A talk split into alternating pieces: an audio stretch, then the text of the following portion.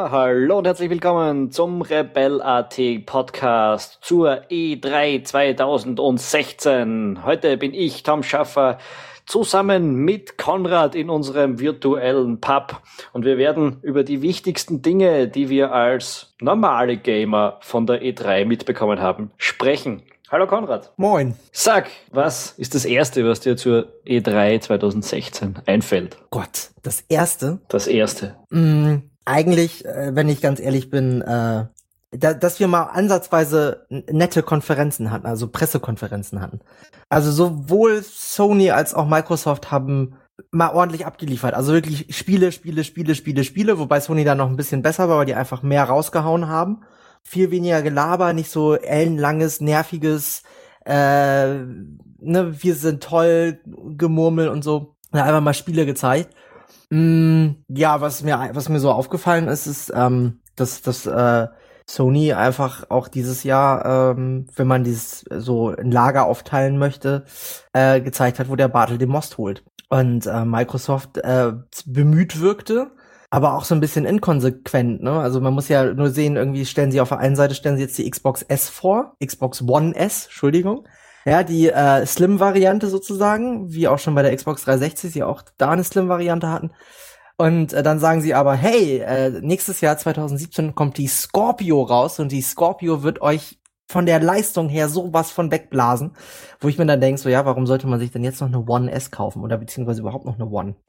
Ja, das ist eine spannende. Ich glaube, Sie mit der mit der Scorpio haben Sie ja gesagt, kommen erstmal keine exklusiven Spiele raus, oder? Nee, genau. Ja, also das ist auch wieder etwas inkonsequent, aber ähm, die die Idee ist, glaube ich, schon, dass man sich jetzt, wenn man nicht so wirklich interessiert an 4K Gaming und VR Gaming ist, dass eben die Xbox One schon weiterhin interessant sein wird. Äh, und ich glaube, dass das Scorpio dann halt eher in die Richtung gehen soll, äh, die Leute auf das vorzubereiten, wenn du jetzt einen fetten 4K-Fernseher zu Hause hast, dass du die Spiele gescheit spielen kannst und vor allem, äh, dass sie auf Sonys VR-Offensive reagieren können. Das wird, glaube ich, schon äh, das große Thema der Scorpio sein. Und man hört ja, dass sie so im Hintergrund dran werken, mit Oculus einen Deal einzugehen, weil sie halt kein eigenes VR-Set herausbringen, sondern eher äh, auf bestehende Dinge setzen können. Also ich glaube, das sind also die abgegrenzten Bereiche dieser zwei verschiedenen oder eigentlich dann drei verschiedenen Konsolen, die es da geben wird. Ja, aber ich finde halt, das ist so ein bisschen, macht das Konzept einer Konsole ein bisschen führt das so ad absurdum, wenn du halt drei oder zwei Jahre nach Launch schon wieder die stärkere Version bringst. Äh, da kann ich mir auch gleich einen Gaming-PC kaufen. Was ich das übrigens tun werde. Ha, na endlich, ja. endlich wieder, ja, kommt er zurück. Kommt, er kommt auf die äh, dunkle Seite der Macht wieder. Zurück auf die, auf die, auf die helle Seite. Ja, der PC ist immer hell. die helle Seite. Mhm. Na, aber das sagen sie ja eben. Das hat Microsoft eh mehr oder weniger gesagt, dass es diese Konsolenzyklen in Zukunft nicht mehr geben soll. Und früher oder später werden sie dann wahrscheinlich auch exklusive äh, Spiele für die Scorpio herausbringen, aber das wird, eh, wird sich eher so langsam einschleifen, hätte ich jetzt vermutet. Keine Ahnung, was man davon halten soll, das werden wir eh sehen. Äh, wir als PC-Gamer sind sehr gewohnt, gelegentlich upgraden zu müssen. Ja, ich finde, ich, ich glaube, sie merken langsam, dass die Generation, die sie etablieren wollten, mit der PlayStation 4 und der Xbox One einfach äh, von der Leistung her schlecht konzipiert war. Ja, wenn man sich überlegt, dass da im Endeffekt ein äh, Netbook-Prozessor von AMD drin sitzt, dann kann man sich ungefähr vorstellen, mit was die Entwickler da kämpfen müssen. Nee, ich glaube, sie haben einfach dieses äh, kommende VR nicht kommen sehen. Und da ist die große Beschränkung, weil du kannst natürlich die, die Grafik bei Xbox One spielen oder bei PS4 spielen, das schaut immer noch super aus. Da braucht, also ich brauche da nichts anderes. Aber äh, wenn es dann halt darum geht, das in hoher Auflösung in eine Brille rein zu transportieren, dann wird schwierig. Und man muss aber auch fairerweise dazu sagen, dass ähm, Sony ja als klassischer Konsolenhersteller, also die haben ja jetzt keine äh, nennenswerte PC-Sparte, beziehungsweise sind auch nicht der Herausgeber von Windows, ähm, VR verstanden haben. Und äh, das, die einzigen sind, die das äh, im, im quasi äh, Consumer-Segment auch anbieten können, weil wenn man sich äh, die Vive anguckt oder die äh, Rift, dann hat man ja immer so gleich einen Price-Tag, der relativ hart ist. Und das hast du mit der, mit der PSVR, also PSVR, hast du es ja eigentlich nicht. Du zahlst 399. Wenn du eine PlayStation 4 schon hast, hast du Glück. Wenn nicht, dann musst du halt noch eine PlayStation 4 dazu kaufen. Bist dann aber beim Preis, was normalerweise die Brille für einen PC kostet, äh, wo du dann immer noch einen potenten Gaming-PC zu brauchst. Ne? Das darf man auch nicht vergessen, dass da sicherlich auch Microsoft dann aufgewacht ist und gedacht hat, so, oh scheiße, Sony hat VR und das zu dem Preis und wir haben nichts äh, und äh, wir haben weniger als nichts, denn wir können ja noch nicht mal irgendwie mit Kinect nur irgendwas machen, weil das einfach tot ist. Vollkommen tot. Die neue Konsole hat nicht mal mehr einen Anschluss. Also die, die, die, ich glaube, die, die One S schon nicht und bei Scorpio bin ich mir nicht sicher. Und ja, hat ja kein Mensch jemals gebraucht, tut mir leid. Nee. Es war irgendwie so ein bisschen ein kurzer Hype, wo das als coole Idee ausgesehen, wie eine coole Idee ausgesehen hat, aber wenn du einmal im Leben mit, mit dem Ding gespielt hast oder auch mit dem PSI, was es damals gegeben hat, das war ja relativ schnell klar, dass das nicht auf Dauer funktioniert. Total, ja. Und da bin ich halt gespannt, wie das bei VR aussehen wird. Weil da können wir ja jetzt zu den Spielen kommen, die dafür vorgestellt worden sind äh, auf, der, auf der E3. Ich bin ja immer noch ein bisschen skeptisch, wie super das dann im Endeffekt funktionieren wird. Äh, es ist total geil, wenn du ab und zu so eine Brille irgendwo findest und die aufsetzt und dich damit spielen kannst. Super, ich habe erst heute auch mein Google Cardboard wieder mal aufgesetzt. Äh, es ist, ist, immer noch aufregend. Aber irgendwie so bei den Spielen, die meisten Dinge, die ich da irgendwie mitkriege, die sind schon immer noch diese ähm, diese, du, du sitzt in einem Zug und wirst durch eine Welt geführt, äh, mhm. Charakteristik haben. Und ja, wie lange das Spaß macht, ist dann auch so die Frage. Ja, das, das Problem, was du ja bei, bei VR aktuell noch hast, ist, dass es halt, ähm, es, es ist natürlich erstmal ganz am Anfang. Ne? Es ist jetzt wirklich, es ist jetzt im, im ne? Absolut, ich glaube schon, dass das eine großartige Technologie ist, das wollte ich nicht ja. sagen, ja. Also es ist halt, ne, es steckt noch in absoluten Kinderschuhen und man hat halt das Problem der Diskrepanz zwischen der optischen Beweglichkeit im Raum und der quasi physischen G Gebundenheit an seinen Ort. Also mit der Vive ist es ja so ein bisschen aufgebrochen, aber auch nicht wirklich prall. Und ähm, es gibt ja, also für die PlayStation 4 kommen ja VR-mäßig kommen ja echte Bretter raus. Ne? Also das nächste Resident Evil 7 wird auch exklusiv auf der PlayStation VR sein. EA hat ein Star Wars Battlefront VR angekündigt. Ähm, Battlefront VR? Ja, also es ist im Endeffekt, es ist so, ähm, es ist so eine Mischung aus, aus Ego-Shooter und, und Weltraumflugsimulator. Und ich glaube, Weltraumflugsimulatoren funktionieren aktuell am besten damit, wenn ich mir so die Leute angucke, die zum Beispiel Elite Dangerous mit der Vive spielen oder mit der, mit der äh, Rift, äh, wie begeistert die davon sind und, und was für eine Immersion die zu haben scheinen. Ähm, dann äh, ist das natürlich ein her hervorragender Titel, um das auszu, äh, um, um ein hervorragendes Genre, um VR da irgendwie zu etablieren. Ist auch lustig, dass ein totgesagtes Genre jetzt VR etablieren soll. Ähm, aber ich, ich, glaube, dass, dass, dass Sony da auf jeden Fall auf dem richtigen Weg ist. Und ich glaube natürlich, dass man Abstriche machen muss. Das wird jetzt nicht die dasselbe VR-Erlebnis sein, wie wenn du dir eine, eine Rift kaufst und dazu einen fetten Rechner hast.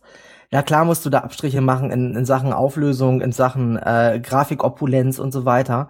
Aber ähm, ich meine, das ist eine Sache, die, glaube ich, der Preis da wieder rechtfertigt. Und, und, und Play, also Sony hat 50, angeblich haben sie 50 Launch-Titel. Wobei ich glaube, da wird auch relativ viel kleines Zeug dabei sein. Ja, auch, auch, äh, es gibt ja dann noch von, von Crytek das Robinson. Ähm, das ist so eine Art Survival-VR-Titel. Man landet, strandet auf so einer einsamen, auf so einem fernen Planeten und muss da überleben und hat so einen Companion an der Seite, der so ein bisschen aussieht wie der Companion aus Destiny, dieser komische fliegende Würfel. Ja, ich, ich glaube, man muss mal gucken, was da kommt. Also ich bin, ich bin derbe gespannt darauf, weil ich habe jetzt VR schon mal ein, zwei Mal ausprobiert, ne, Google Cardboard halt, aber auch Oculus und so. Und ich find's halt einfach Bombe. Das ist auch ein Grund, warum ich mir einen PC kaufe, weil ich einfach Bock darauf habe, äh, in, in nächstes Jahr, dieses Jahr ist es noch nicht so für mich aktuell, aber nächstes Jahr dann ähm, auch auf dem PC VR zu haben. Du bist so inkonsequent. Gerade vorher sagst du noch, ja, wenn man eine PS4 hat, ist es total geil, VR dort, um wenig Geld zu kriegen. Ja. Und du hast ja eine PS4 und jetzt kaufst du extra ja. einen PC und das fette teure Zeug zu spielen. Naja, also ich, ich, äh, ich habe halt, ähm, ich, ich, ich, das, ich kann es jetzt auch nicht wirklich erklären, aber ich habe halt, äh, ich habe, ich habe PSVR. Du bist hooked, ganz einfach. Ja, ich bin hooked ich habe PSVR habe ich vorbestellt und so und ich glaube, das ist halt so mein Ding. Ich habe eh Bock auf einen Gaming-Rechner, weil ich habe keine Lust mehr auf äh, mir fehlen einfach so viele Titel. Ich hätte nie gedacht, dass ich das mal sag als äh, als äh, als jemand, der der multiplattformmäßig auf der PlayStation 4 super aufgehoben ist, ja. Und du kriegst ja auch alles von Third Parties, aber mir fehlen halt so die kleinen charmanten Titel, ja, so ein Prison Architect und so. Das sind halt so Sachen, die die äh, finden halt auf Konsolen wenig statt, bis gar nicht. Und dafür ist halt so ein so ein ähm, ist halt ein Gaming-PC ideal. Und ich, wie gesagt, PSVR ist der Einstieg. Wenn mich das nicht ganz so huckt, dann kann ich immer noch nächstes Jahr sagen, okay, ich kaufe mir eine Rift oder so. Punkt. Ja, gut. Ähm, weitere Spiele für die VR-Geschichte. Äh, Double Fine ist zum Beispiel dabei mit einem Psychonauts-Ableger. Das soll ein vollwertiges kleines Game sein, wo man, wo sie die ganze Bewegungssache eben dadurch lösen, dass alle Charaktere im Spiel eigentlich sitzen und man mehr oder weniger nur die Blickrichtung Richtung ständig wechselt, indem man von einem Kopf in den nächsten hüpft. Ähm, da bin ich auch gespannt, wie sich das am Ende spielt. Double, ja. Fine, Double Fine ist ja immer ganz vorne dabei, so neue Dinge auszuprobieren. Die haben auch damals eben für Kinect ziemlich viel gemacht. Ja ich muss ganz ehrlich sagen, mir gefällt das Art Design nicht. Ich, ähm, mir ist das wieder zu äh, zu spacey, äh, azi-fazi. Weiß ich nicht warum. Also mich hat's nicht angesprochen. Naja, es sieht ja aus wie das alte, wie, wie, wie Psychonauts eben aussieht, oder? Ja, ja. Aber ich, ich würde auch nicht ausschließen, dass sie das mehr oder weniger als Zweitverwertung benutzen, weil sie halt für Psychonauts 2 die ganzen Models sowieso mal neu bauen müssen. Und das ja. kann man so quasi sich von Sony finanzieren lassen. Ja. Hm ich bin da, ich bin da auch, ich bin, finde es auch toll, dass sie es machen. So, ähm, und ich bin mal gespannt, wie das so funktioniert. Ne? Aber wenn, wenn, wenn so klassisches Adventure sich in VR umtransportieren lässt, why not? Ne? Dann hast, dann wird das Genre auch mal wieder, wieder belebt aus seinem Koma-Schlaf. Ich finde ja, interessant. Ich glaube, es ist mehr so ein Exploration-Game. Äh, mich hat das immer so ein bisschen äh, an, an wir haben kurz vorher zufällig in der, in der Pre-Production drüber geredet, äh, Captain Toads Treasure Tracker, wo das ja im Prinzip ein Spiel ist, wo es darum geht, die Blickrichtung, die Blickrichtung zu ändern und Wege zu finden, die man sonst übersehen hätte. Äh, und mir ist in der Demonstration eben, ich habe mir so ein GameSpot-Interview mit Tim Schäfer angesehen, ähm, da ist mir vorgekommen, das basiert sehr stark auf einem ähnlichen Prinzip, dass man halt nicht wirklich groß interaktiv viel tut, sondern dass es mehr oder weniger darum geht, im richtigen Kopf an die richtige Stelle zu schauen um, um, und damit einem etwas auffällt, mit dem man dann interagieren kann. Ähnliches Prinzip, glaube ich. Ja. Ähm, für mich alles relativ uninteressant, weil ich keine PlayStation 4 habe und mir jetzt wahrscheinlich auch keine mehr zulege.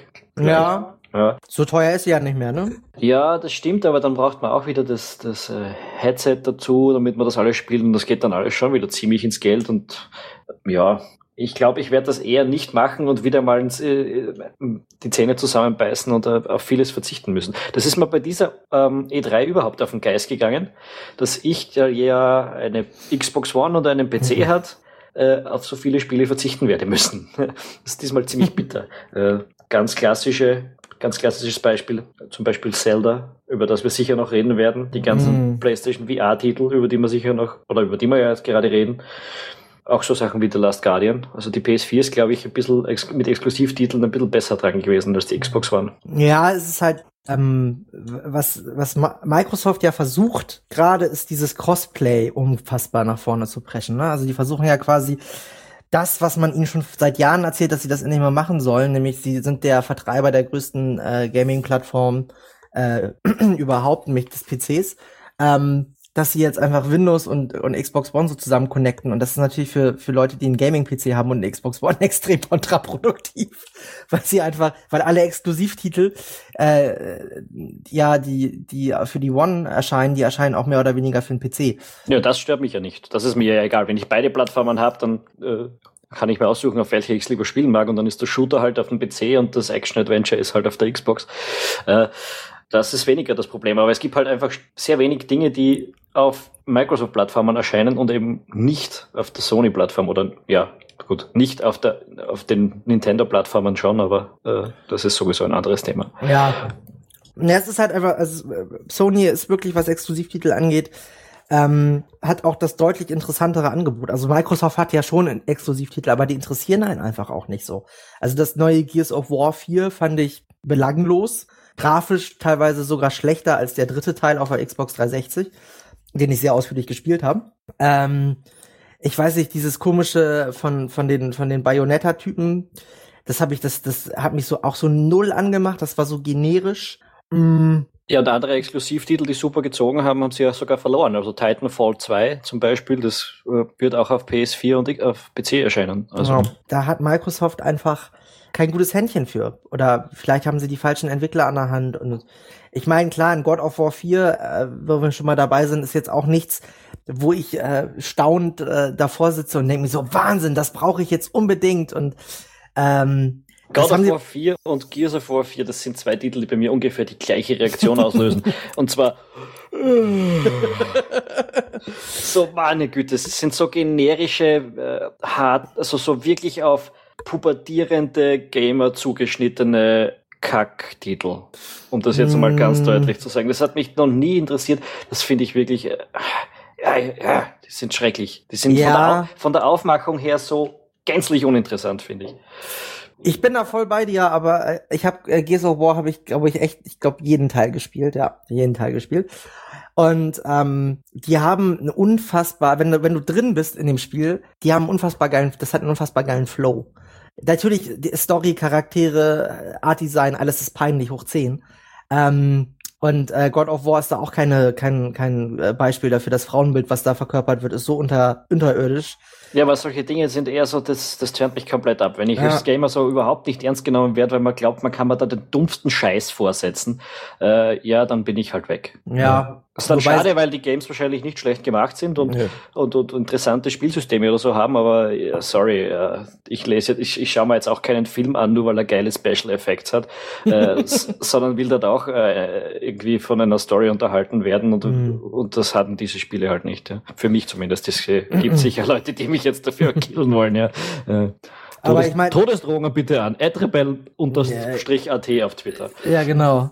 Äh, nee, aber sie haben also klar, ich glaube, Santa Monica Studios von Sony, die ja God of War machen, die haben ähm, Vierer ist der, ist, es ist ja so eine Art Reboot. Also das ist jetzt nicht mehr, der Vierer hatte, äh, die anderen God of War Teile waren ja immer Kratos im Mittelpunkt, der äh, griechische Zerstörungsgott, ähm, der omnipotente Stecher, der äh, Metzler aller Schlachten.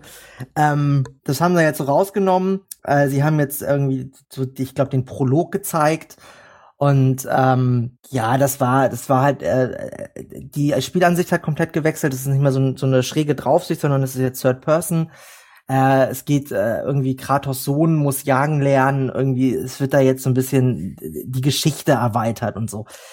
Ähm, im Endeffekt, am Spiel ändert sich nicht viel. Ähm, es ist immer noch unfassbar gewalttätig. Aber ich glaube, sie äh, Storytelling-mäßig werden sie jetzt ein bisschen äh, nuancierter vorgehen. Aber es ist trotzdem ein Franchise, was für mich mit dem zweiten Teil tot war, weil einfach nichts mehr dazu kam. Ja, deswegen ähm, müssen wir da jetzt auch nicht weiter drüber reden. Was mich hingegen richtig angefixt hat und was mich jedes Mal, wenn ich sehe, anfixt, ist äh, Horizon Zero Dawn. Ja, ja, das finde ich auch interessant und da habe ich jetzt erst mitbekommen, dass das auf PS4 exklusiv erscheint und bin schon wieder voll angefressen. Äh, es wäre vielleicht doch an der Zeit, eine PS4 auch irgendwie zu meiner Sammlung hinzuzufügen. Ja, aber Horizon Zero Dawn ist wirklich sehr interessant, schaut super aus, äh, hat irgendwie eine interessanten, einen interessanten Take auf ein Zukunftsszenario, muss man auch sagen. So mit dieser äh, die Menschen haben die Welt mehr oder weniger an Maschinen verloren und sind jetzt so in, in, in vorsteinzeitlichen Communities wieder zurück und mhm. Äh, ja, ja, ja. Auch, auch interessant, dass die, die Heldin da eine, also die Spielcharakter da eine Frau ist.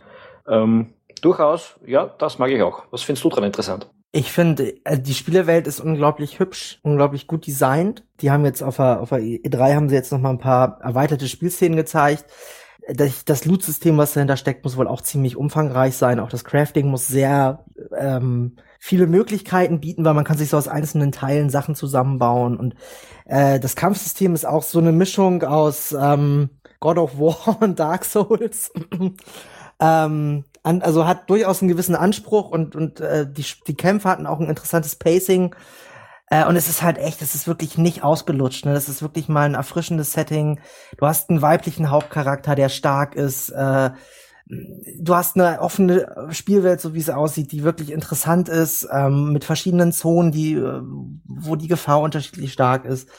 Ich finde, das ist äh, wirklich ein interessanter Titel. Ja, wenn ich mir so Pressekonferenzen angucke und es ist halt einfach Shooter, Shooter, Shooter, Shooter, Shooter, dann ist das immer so, boah, bitte nicht schon wieder. Und das ist so, Horizon Zero Dawn ist halt echt eine ne nette Ausnahme da drinne. Wobei natürlich eigentlich der Titel für die PlayStation 4, auf den jeder PlayStation 4 Spieler wartet, ja eigentlich The Last Guardian ist. Und da haben wir jetzt einen Termin. Der 26. Oktober 2016 soll es werden. Ich werde das so lange nicht glauben, bis die Disc in meiner PlayStation 4 rotiert. Ja, das ist ja, du sagst, jeder PlayStation 4 Spieler wartet drauf, da hat auch jeder PlayStation 3 Spieler schon vergeblich drauf gewartet, soweit ich mich erinnern kann. Äh, ich hatte ja. nie eine PlayStation 3. ja, ich auch nicht. Ich muss immer sagen, ich bin da, keine Ahnung, es hat sich zwischen mir und Sony nie so, so richtig ergeben, dass ich da dabei bin. Ich habe keine einzige PlayStation je besessen. Ähm, Aber ja, so lange ist The Last Guardian irgendwie schon Entwicklung und es kommt einem noch länger vor. Äh, das hat man immer wieder mal mitbekommen und es schaut ein bisschen auch so aus, muss man zwischendurch sagen. Also es gibt da diese unglaublich geilen Szenen, äh, wo man denkt, wow, wunderhübsche Spielwelt und so, und aber dann schaut man sich die Hauptfigur an und ich meine, das ist wahrscheinlich Absicht, aber die schaut schon irgendwie sehr verwaschen aus. Mhm. Äh, ähm, keine Ahnung. Ja, bin gespannt drauf. Ich habe jetzt ein paar Previews gelesen von Leuten, die es auf der E3 angespielt haben und alle haben sich irgendwie super erfreut darüber gezeigt, wie man diese Spielwelt halt wieder erkunden kann und waren super angepisst von der Steuerung. ja, als äh, aus Ico nichts gelernt, ne? das ja. kann sie einfach nicht. Das ist äh also, da könnten wir ja vielleicht mal einen Experten in die Firma holen, finde ich. Wäre nicht so schlecht.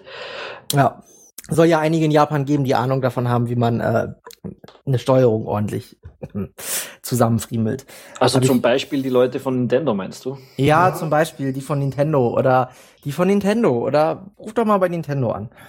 Ähm, ja, Nintendo, Nintendo hat ja auch wieder ein Spiel angekündigt. Also das jährliche Must-Have äh, für die Nintendo-Plattformen ist wieder da. Na, angekündigt ist ja falsch, angekündigt war es schon, aber gezeigt. Äh, Zelda, ja, ja. das neue Zelda. Holy ja. shit. Ja. Woran erkennt man, dass eine Nintendo-Plattform nicht erfolgreich ist? Der einzige angekündigte Zelda-Titel erscheint auch noch für die nachfolgende Konsole mit. Ja, die nachfolgende Konsole, die schon nächsten März erscheinen soll, über die wir aber noch Nüsse wissen. Nix. Ja, nix. ja das Marketing von, PR, äh, von Sony ist, äh, von Nintendo ist einfach hervorragend. Aber es ja. macht irgendwie gespannt, ja. Es ist halt irgendwie nach der Wii und der Wii U, jetzt habe ich habe langsam ein bisschen die, die, die, das Vertrauen verloren, dass mir die schon genug in die Konsole reinfüttern werden, damit mir das nicht leid tut ums Geld. Ähm, keine Ahnung, mal schauen, was der NEX da tun kann. Aber jetzt zurück, um, um, um auf Zelda zurückzukommen. Das ist ja auch eine Art Reboot. Da geht's ja komplett in eine ganz andere Richtung plötzlich. Ja, ja, erzähl du. Boah, erzähl ich. Ähm, ja, eine, äh, zum ersten Mal ist es eine komplett offene Spielwelt, in der man ähm, als Link eine Shitload auf verschiedenen ähm, Aktionen durchführen kann, äh, durch die man sich schlagen soll, mit, mit Kämpfen, die mehr oder weniger Rätsel sind, die aber auf unterschiedlichste Arten angegangen werden können. Ähm, sie haben auf Dinge verzichtet jetzt erstmals, wie dass man Gras mähen muss, um, um auf äh, Health-Herzchen äh, zu stoßen, sondern da gibt's jetzt ganz andere Systeme, die, die dieses Problem erledigen.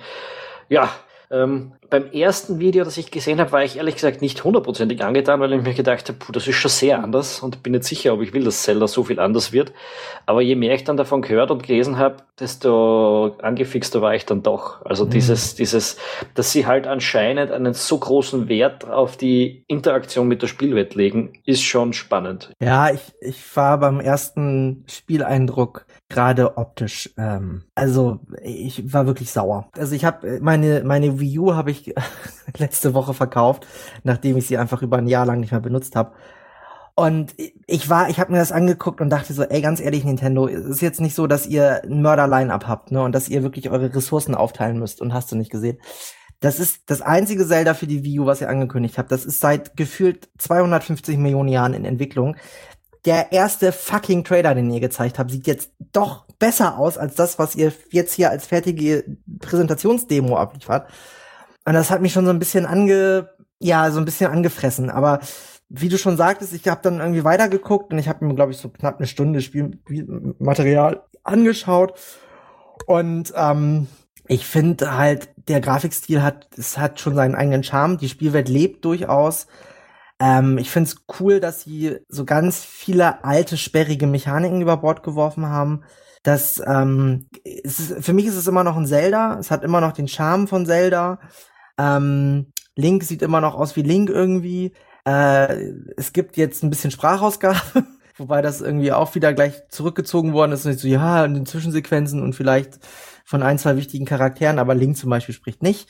Ähm, es gibt so ganz nette Ideen, wie das man kochen, also das ist halt, es gibt so ein erweitertes Crafting-System, ne? Also man, man kann halt jetzt Tränke, äh, nicht Tränke, man kann jetzt kochen, um, um, um neue Gegenstände äh, sich zu erkochen.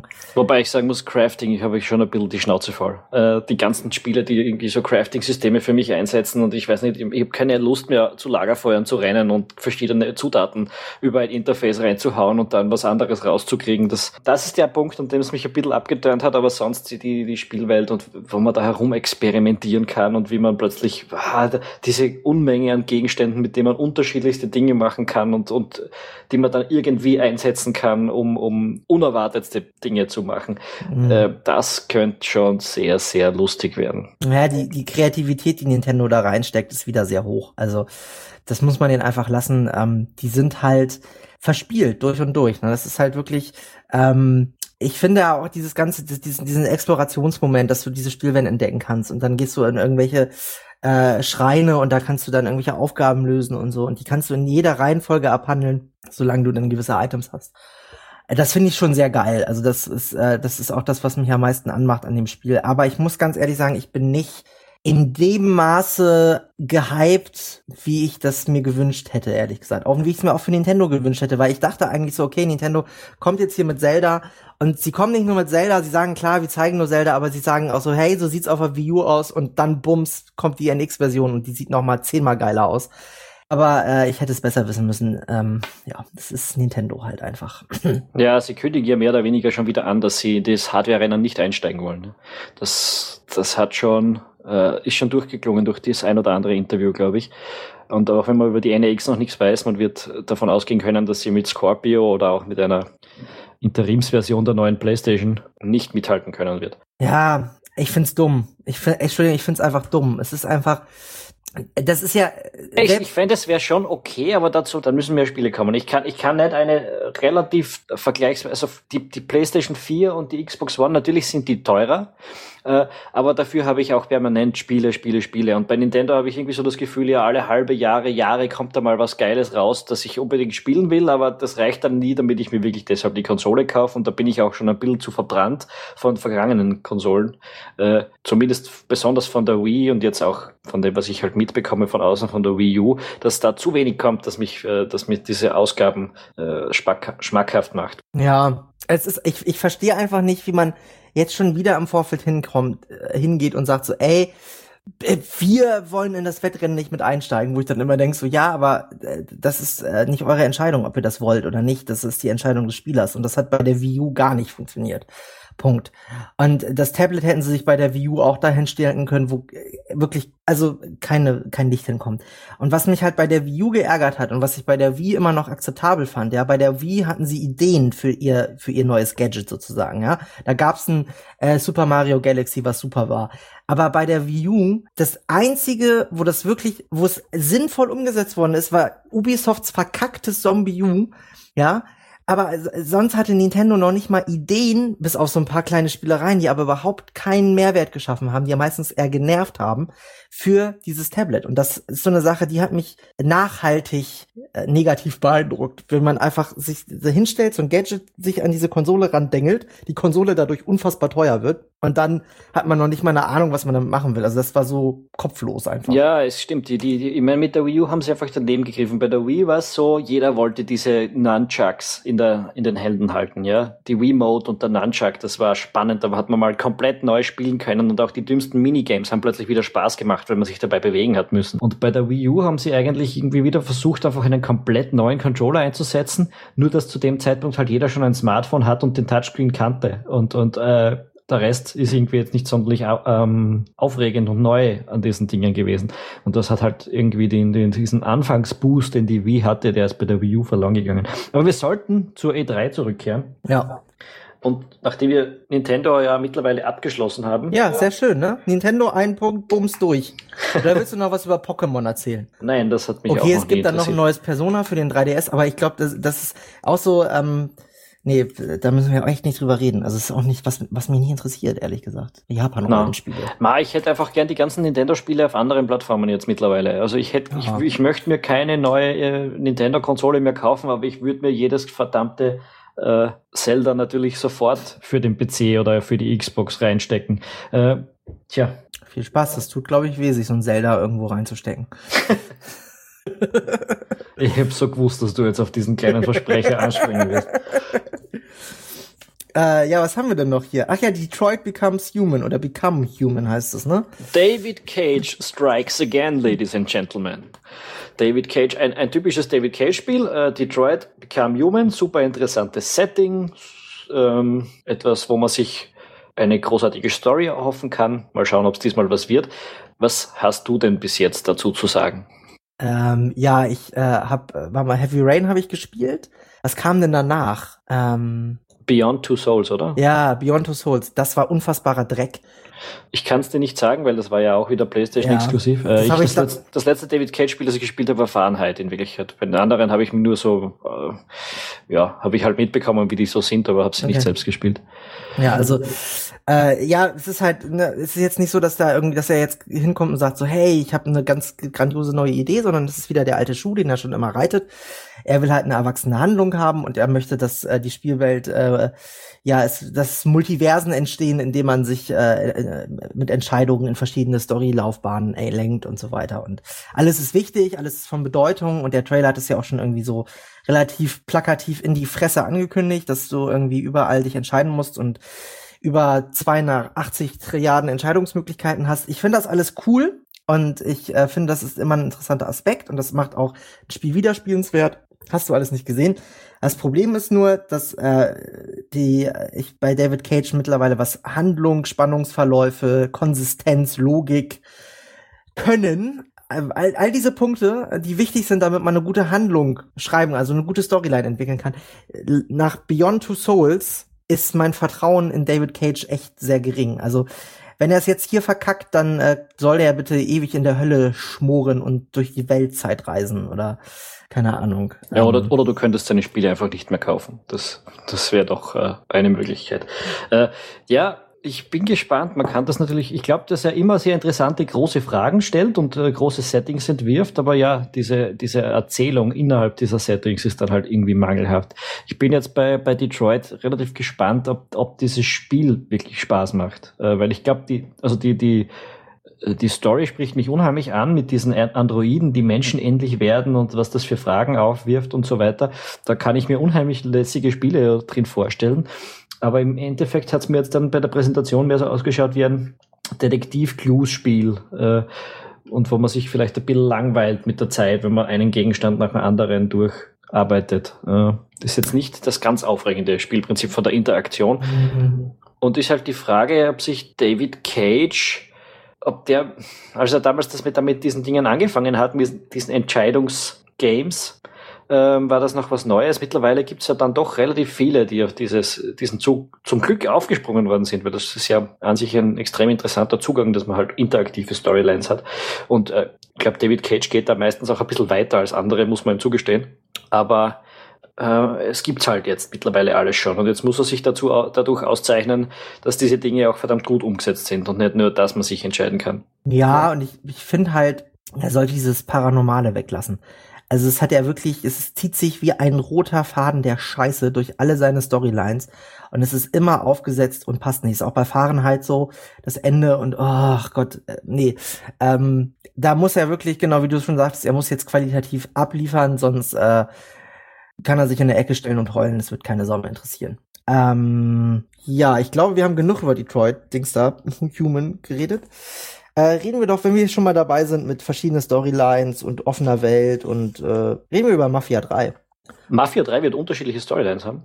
Äh, ja, wird. Ja. Also ähm, meine, meine, also es ist jetzt natürlich nicht so ausgefeilt, ja, wie äh, Herr Cage das ankündigt, aber äh, du wirst ähm, Gebiete erobern müssen und dann kannst du dich entscheiden, wer von deinen Hilfs-Sheriff sozusagen dieses Gebiet leitet. Und je nachdem, wie du dich entscheidest, wird sich die Handlung verändern.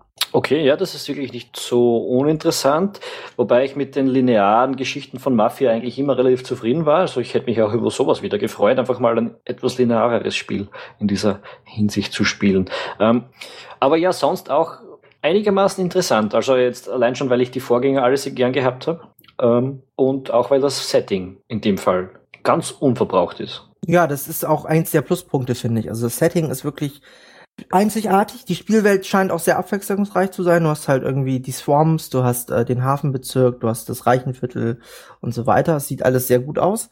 Äh, ich ich habe jetzt so ein bisschen Gameplay-Zeug gesehen. Das ist natürlich kein äh, spielerisches, ähm, ausgefeiltes äh, Ding, was sie da abliefern werden. Also ich befürchte fast, es wird Mafia 3 ein bisschen so ergehen wie auch Mafia 2 und auch mit dem Ursprungsmafia. Dass es eine wahnsinnig coole Setting hat, eine wahnsinnig tolle Geschichte Und dann ist das Gameplay halt relativ ödes Brumballern und äh, von A nach B fahren. Aber wie gesagt, wenn die Rahmenbedingungen stimmen, dann könnte ich mich darauf nochmal einlassen. Ja, kann ich auch. Ähm, was ich relativ spannend gefunden habe, als ich mir halt ein Interview angeschaut habe, sind da Spielszenen durchgelaufen und dann hat der Typ drüber gesprochen, dass der Hauptcharakter irgendwie so Skrupel hat, besonders gewalttätig zu sein, weil das irgendwie nicht seiner, der ist halt so ein Vietnam-Veteran und der ist eigentlich kein Krimineller und wird dann mehr oder weniger so reingezogen. Und wie er das so sagt, der äh, Entwickler, äh, dass der, dass da halt äh, der sich zurückhält mit Gewalt, hat der Hauptcharakter gerade in dem Moment äh, im Video einen Gegner auf die Knie gebracht und ihn über den Haufen geballert. ähm, also halt wieder, mhm. ja, sehr gamey, sehr mhm. gamey. Damit mhm. komme ich immer weniger klar in den Laufe, im Laufe der Zeit, muss ich ganz ehrlich mhm. sagen. Ja, es ist, es ist in der Tat so ein bisschen die Diskrepanz zwischen dem, was man gerne hätte und dem, wie man äh, Spielprinzipien durchsetzen muss, glaube ich. Was ich noch cool fand, das ist ein Xbox One exklusives Ding übrigens, kommt auch für den PC, um mal irgendwie dir ein bisschen äh, das Leben zu erleichtern. es ist Xbox One exklusiv, kommt auch für den PC. ja, so, so, wie alles, was Xbox One exklusiv ist, ja. ja. Das ist, äh, ist Sea of äh, Thieves. Das ist ein Multiplayer-Piratenkampfspiel. Ja, äh, so eine riesige Spielwelt, wo man äh, nicht zu sehr auf Realismus Rücksicht geben muss. In den Gameplay-Videos sind die Spieler alle irgendwo von Klippen runtergesprungen und auf das nächste Schiff und, und, und, und. Ähm, sieht relativ interessant aus, wobei ich irgendwie noch nicht so hundertprozentig dahinter gestiegen bin, was für äh, was das Spiel über eine kleine Piratensandbox hinaus sein will. Ähm, vielleicht kannst mm. mich du da ein bisschen schlauer machen. Also ich glaube, das wissen die Entwickler auch noch nicht so richtig, aber ähm, es geht halt hauptsächlich um die Seekämpfe. Also es ist wirklich so, du du bist auf diesem auf diesem äh, Dreimaster äh, whatever und äh, segelst auf deinem auf deinem Piratenschiff durch die äh, durch diese Spielwelt, ähm, die so ein bisschen an Monkey Island erinnert und die sehr schön animiertes Wasser hat. ähm, das ist immer das beste Zeichen für ein Spiel, wenn man sagt, schön animiertes Wasser. Ja, schön animiertes Wasser. Das ist, äh, wir wissen wenig, aber das Wasser sieht schön aus. Ähm, und es ist so, dass quasi äh, du im Team agieren musst, weil der bist, äh, je nachdem, welche Position du hast, wenn du zum Beispiel der Captain des Schiffes bist und das Ganze steuerst, aufgrund der großen Segel, die vor dir sind, siehst du nicht, wohin du fährst. Und das heißt, du bist auf deinen ersten Maat angewiesen, der oben schön äh, im Ausguck sitzt und sagt links oder rechts oder Feind in Sicht oder kein Feind in Sicht, sondern wir fahren gerade strikt auf dem Eisberg zu. Und äh, die anderen Spieler sind an den Kanonen, beziehungsweise oder müssen die Segel einholen und so weiter. Und äh, das ist halt sehr Teamplay-lastig und es ist halt äh, so, dass ähm, man gut im Team agieren muss was ich ziemlich toll finde, was ich auf der anderen Seite aber auch wieder schwierig finde, weil wir wissen ja alle. Weil er Multiplayer halt Multiplayer ist und man immer und man immer entweder Vollidioten oder unfähige Vollidioten trifft, die, die dann mit dir zusammenspielen müssen. Und gerade bei so einem Spiel, wo ich dann 15 Leute für so ein Schiff brauche, weiß nicht, wie viel es wirklich sind. Acht. Äh, ja, acht, okay. Äh, so viele Freunde habe ich nicht, die mit mir gamen, äh, auf die ich mich ja, da verlassen könnte. Also ich glaube, du brauchst vier damit du, damit du, damit du spielen kannst und ab sechs macht glaube ich, richtig Sinn oder so. Aber ich muss ganz ehrlich sagen, es ist halt, es ist so ein Aspekt, der, der kriege ich immer Bauchschmerzen, weil alle Spiele, die ich online gespielt habe, wo man wirklich sich auf Teamkameraden verlassen musste, das hat nicht funktioniert. Es ist leider einfach so. Es ist so. Äh, die Menschheit ist dafür nicht. Gemacht. Also immer, immer wenn du über, aus den klaren Szenen rausgehst halt. Also es gibt dann immer Leute, die das ernsthaft spielen und dann geht das. Äh, wenn, wenn du mal in so eine Gruppe reinkommst, das ist halt aber dann auch immer schon sehr viel Arbeit. Ja. Aber, aber Sea of Thieves schaut mal irgendwie so aus, als soll es eigentlich mehr oder weniger cool zwischendurch sein.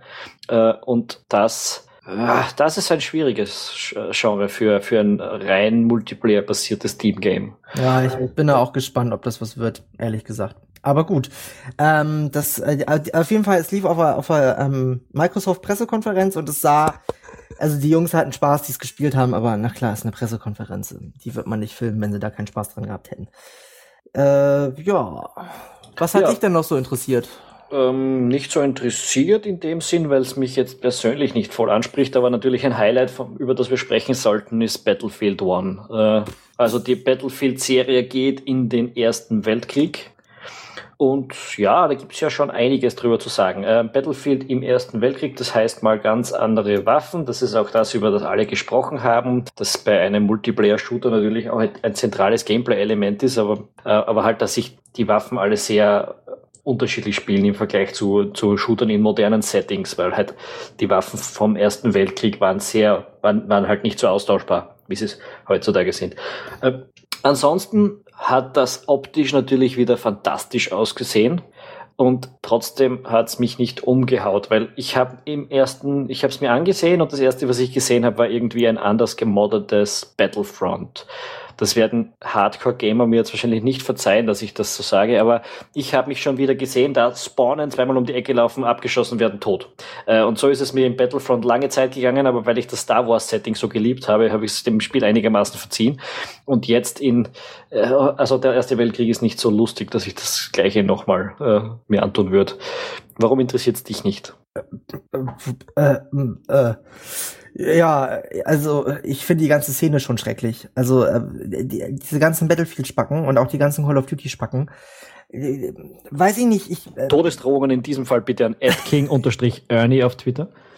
Ich, es tut mir wirklich leid. Es ist einfach, ich kann mich nicht ernsthaft darüber unterhalten, dass Repetiergewehr 39-55C, leck mich am Popokarte zwei Millisekunden, Nanosekunden äh, langsamer nachlädt als und deswegen muss ich die Taktik. Es juckt mich nicht die Bohne, wirklich nicht. Es ist, ich finde Kriegsspiele sind eh schwierig. Ähm, ich finde Call of Duty hat einen ganz guten Weg gegangen, in dem sie dieses surreale Szenario abgedriftet sind. Ähm, ich, aber Battlefield One, allein der erste Trailer, den fand ich so ätzend und so schlimm und da war so viel falsch dran, auch moralisch und ethisch und allein, dass sie da irgendwie, äh, keine Ahnung, äh, äh, also einfach Gewalt und Ersten Weltkrieg und Leid verharmlosen und so was Cooles darstellen. Ich glaube, ich werde zu alt dafür. Es ist einfach, dann, dann hast du Fabian Siegesmund, die dann ernsthaft irgendwie in ihren YouTube-Videos äh, den Trailer auseinandernehmen und dann so, ja, da sieht man die Flagge und da sieht man das und lalala.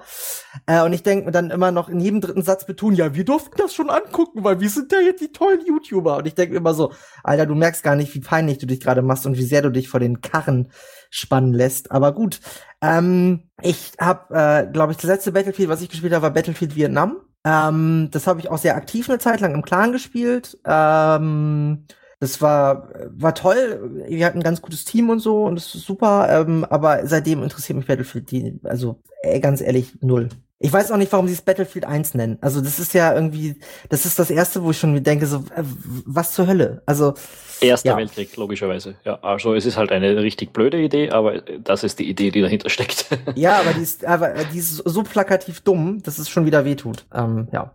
Weiß ich, also ich könnte jetzt über Call of Duty genauso rumlästern, ja, aber äh, ich finde ja, was ja auch noch lustig an der ganzen Geschichte ist, ist, dass dann EA irgendwie sich so als Underdog inszeniert, ja. als Underdog. Die verkaufen fünf Millionen Stück von diesem Schrott und die inszenieren sich als Underdog. Es ist einfach, ah, herrlich.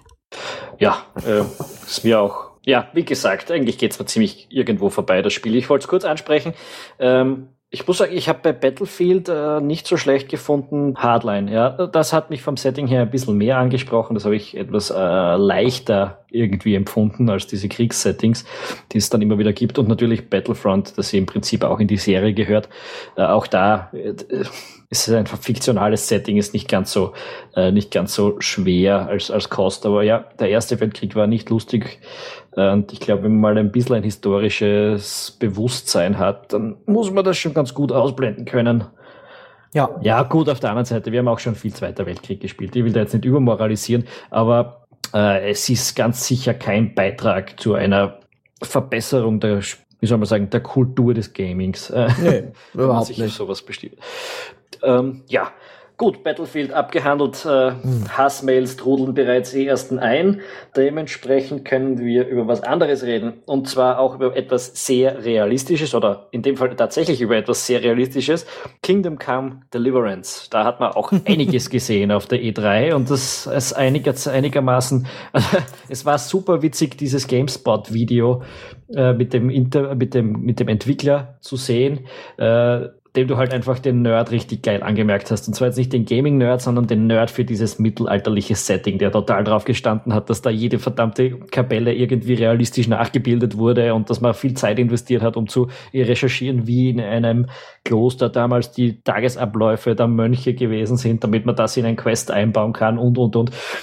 Und äh, in der Hinsicht muss ich sagen, geht's mir ein bisschen zu weit, der Realismus-Tiefgang. Aber in anderer Hinsicht ist das sehr spannend, nämlich beim Kampfsystem, dass man halt da keine ähm, Punktesysteme mehr oder weniger vorgesetzt bekommt, sondern wenn du eine bestimmte Rüstung hast, dann ist es ganz logisch, dass da bestimmte Waffen gut dagegen sind und bestimmte andere Waffen schlecht.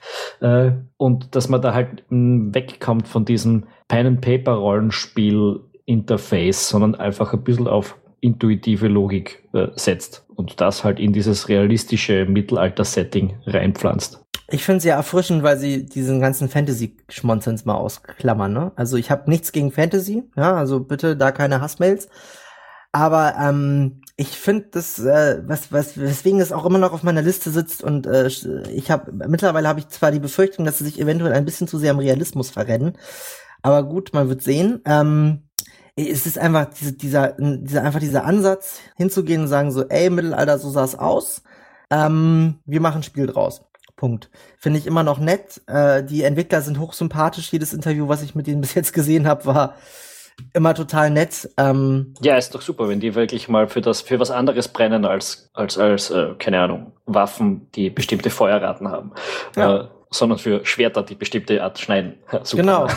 Ja, also ich meine, klar, es ist immer noch, äh, es geht immer noch um Töten, aber ich, was ich halt gut finde und ähm, das ist, aber das zeigen halt so Titel wie Kingdom Come Deliverance, dass wir inzwischen ähm, eine so breite Fächerung an an Titeln haben, die entwickelt werden, dass wirklich äh, mittlerweile fast jeder Geschmack bedient wird.